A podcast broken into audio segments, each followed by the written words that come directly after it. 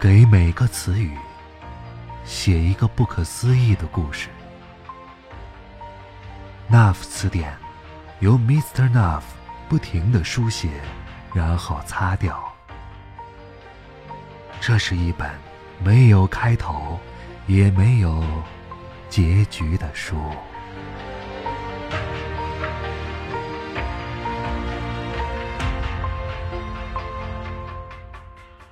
这里是 NAF 词典，我是景波。今天 Mr. Nuff 给大家带来的故事名字叫做《创业者》。如果你想看到更多的脑洞故事，欢迎通过微信公众号搜索添加 “NAV NAF 词典”。一九九五年夏天，两只狗快速的从西湖边上掠过，像两只黑色的鸟。一只狗的尾巴带着蓝色的光，另一只狗在追着这道光。它们悄无声息地穿过西湖的水面，腾空而起，落在西湖的另一边。那已经是二零一五年的春天了。男青年阿里骑着三轮车前进着，三轮车上。载着一千零一本《杭州青年时代》杂志，这是该杂志一九九五年八月刊。封面上是一个街道里的女共青团员的彩色照片，她穿着一件短袖的蝙蝠衫，脸上带着运动员的表情。杂志内页是黑白印刷的，共五个印章，定价一点五元。两只狗从阿里旁边掠过的时候，阿里的脑袋里“嗡”的一下出现了短暂的眩晕。哎呀，我这是中暑了。瘦弱的像一辆破旧自行车的男青年阿里，撩起湿漉漉的衬衫下摆，擦了擦脖子里的汗水。他跳下三轮车，靠到路边一棵柳树下面，用自带的军用水壶喝了一通水。他这才发现，原来是三轮车的一个轮子坏了。尾巴上带着蓝光的狗对紧随其后的狗说：“ 别追了，你是追不上我的。你看看你的主人，只是个骑三轮车的，而我的主人……”是那个杂志封面上的姑娘，她可是大家闺秀，她家在温州有三家服装厂呢，还请了歌星谭咏麟做代言人呢。后狗根本不理前狗这个茬儿，埋头继续苦追。疲惫不堪的临时工阿里发现自己并不是中暑，决定来修理一下三轮车的轮子。路边干杂店的老板娘嗑着瓜子儿，看着这个男青年试图徒手卸下三轮车的轮子，他热情地说：“嘿，小兄弟，你需要扳手和螺丝刀吗？”阿里羞涩的点点头：“啊，大嫂可有啊，小生借来一用。”嘿呀，老板娘咯咯咯的笑了起来。我可没有，他的笑声就像一群燕子变换队形时翅膀剪动的声音。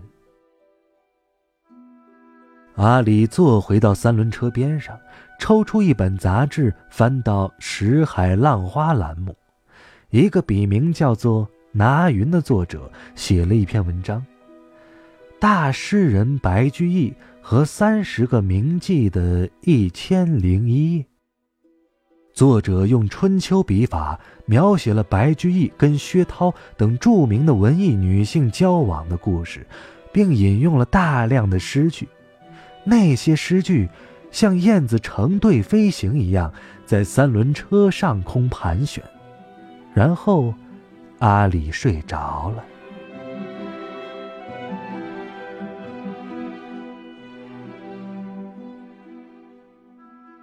下面。是阿里做的梦。他梦到，在一个沙漠里，一座孤零零的修道院里，阿里和另一名修士在下棋。他们不用棋盘，也不用棋子儿，他们每走一步棋，棋路越过欧亚大陆广袤的空间。他们轮流放隼来捕捉棋路上作为棋子的动物，动物被捕捉到的地点作为棋盘格，地点的海拔高度也被计算在内。修士阿里在这个修道院里的修行方式，是让这个修道院里的一万名修女怀孕。这一万名修女都是处女，修女们并不是来自同一个时代。白居易迷恋的薛涛和嗑瓜子儿的老板娘都在内，他们遵从修道院里严格的规矩，并称呼他阿里爸爸。这些修女所生下的孩子，跟棋盘上的棋子儿一起飞翔。因为动物和孩子们飞翔的路线相互交叉，阿里会派两只狗作为他们的向导，以免他们会迷路。这个极其复杂的棋盘无限延伸，变成一张网。修士阿里坐在网中央，老的像一只蜘蛛。以做梦为生。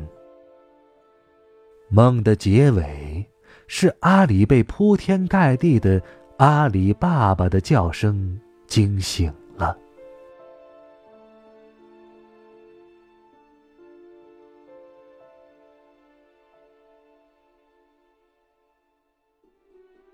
在阿里睡着的这会儿，三轮车上的杂志被几个路过的铁路局女职工拿走了几本。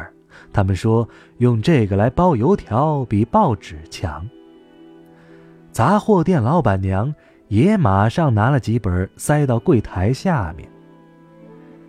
阿里坐在原地回味了一下梦的情节，红着脸看看做了小偷红着脸低着头的老板娘，紧张地捡起那本翻开的杂志。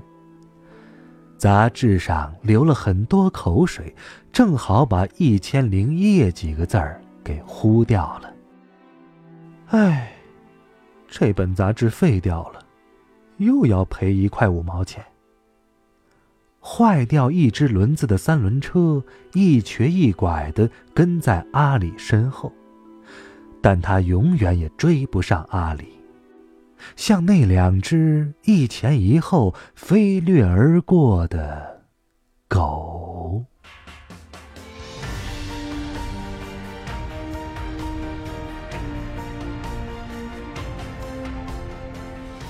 以上故事来自那福词典，这是一本没有开头也没有结局的书。